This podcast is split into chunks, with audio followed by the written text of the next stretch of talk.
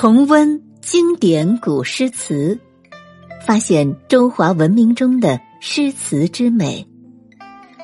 欢迎收听《经典古诗词赏析》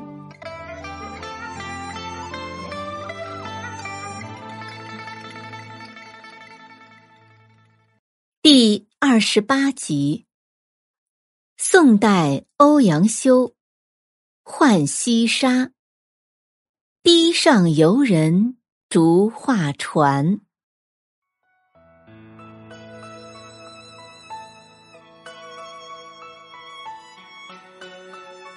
欧阳修，字永叔，号醉翁，晚号六一居士，汉族，吉州永丰人，也就是今天的江西省永丰县人。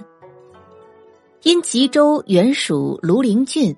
以庐陵欧阳修自居，谥号文忠，世称欧阳文忠公。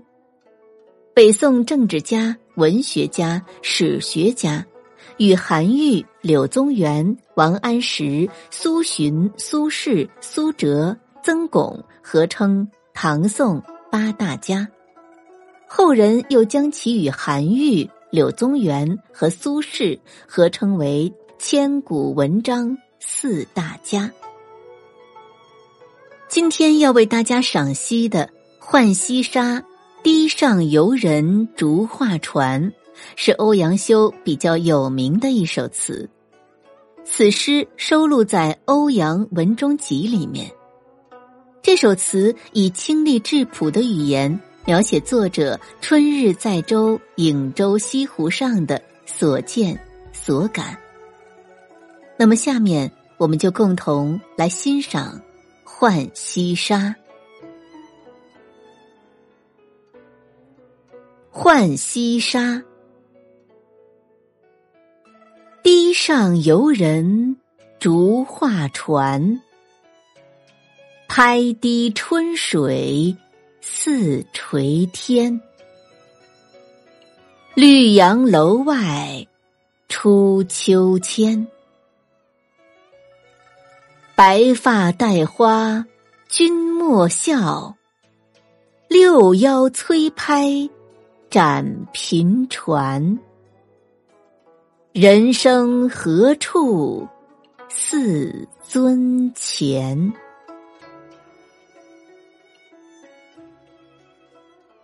第一句：堤上游人逐画船，拍堤春水似垂天。意思是说，堤上踏青赏春的人随着画船行走，春水碧波荡漾，不断击打着堤岸。天幕似垂，远远望去，水天相接。绿杨楼外出秋千，湖畔绿杨掩映的小楼中传来笑语喧闹声。仿佛看到了秋千上娇美的身影。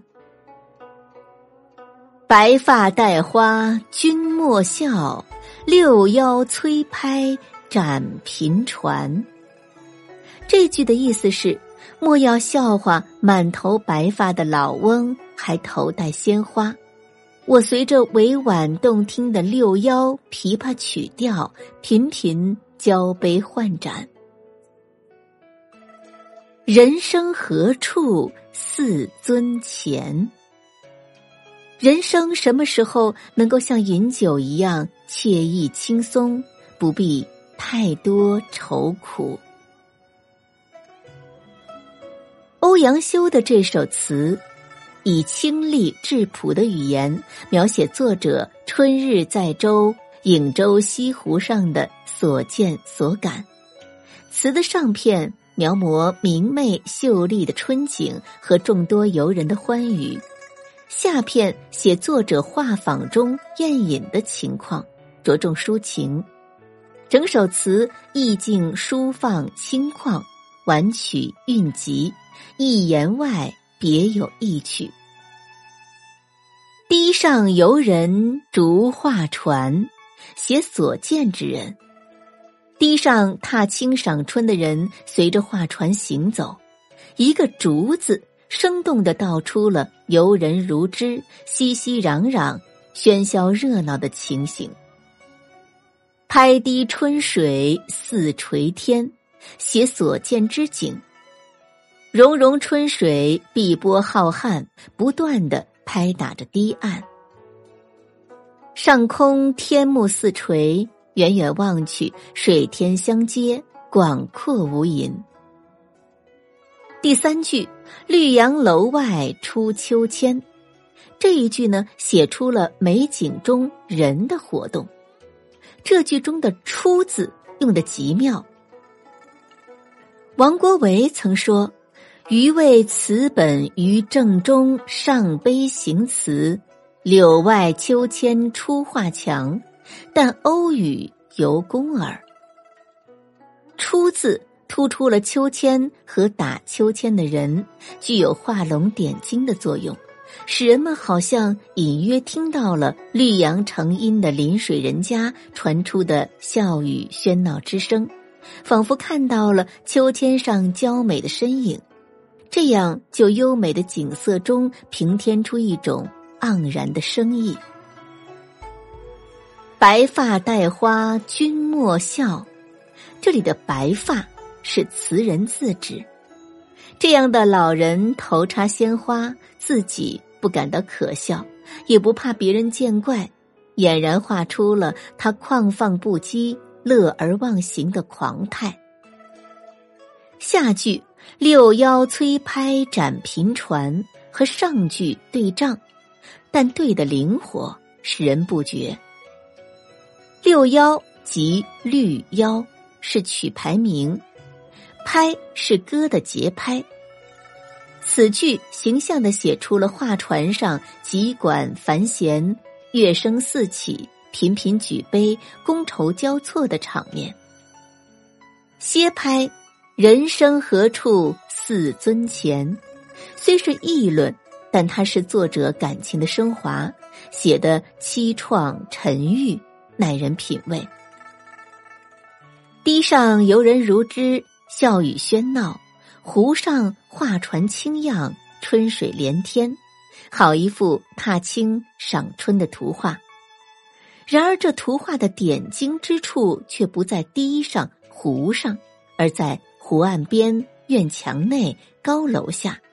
那绿杨丛中荡起的秋千架，那随着秋千飞舞而生的盈盈笑声，才是青春少女的欢唱，才是春天气息荡漾的所在。唯因他曾经身固墙内，故如今鼓荡而出，便分外使人感染至深。船中的太守此时也顾不得有谁在窃笑了。他情不自禁在白发上插入一朵鲜花，添上一段春色，让丝竹繁奏，将酒杯频传。他要与民同乐，同庆春的莅临。忘却贬官颍州的烦恼吧，他愿在这春色中沉醉，一如他的雅号“醉翁”。以上为大家赏析的是欧阳修的《浣溪沙》。最后，我们再一起朗诵一遍这首词作《浣溪沙》。欧阳修，堤上游人逐画船，拍堤春水。似垂天，绿杨楼外出秋千。白发戴花君莫笑，六幺催拍展频传。人生何处似尊前？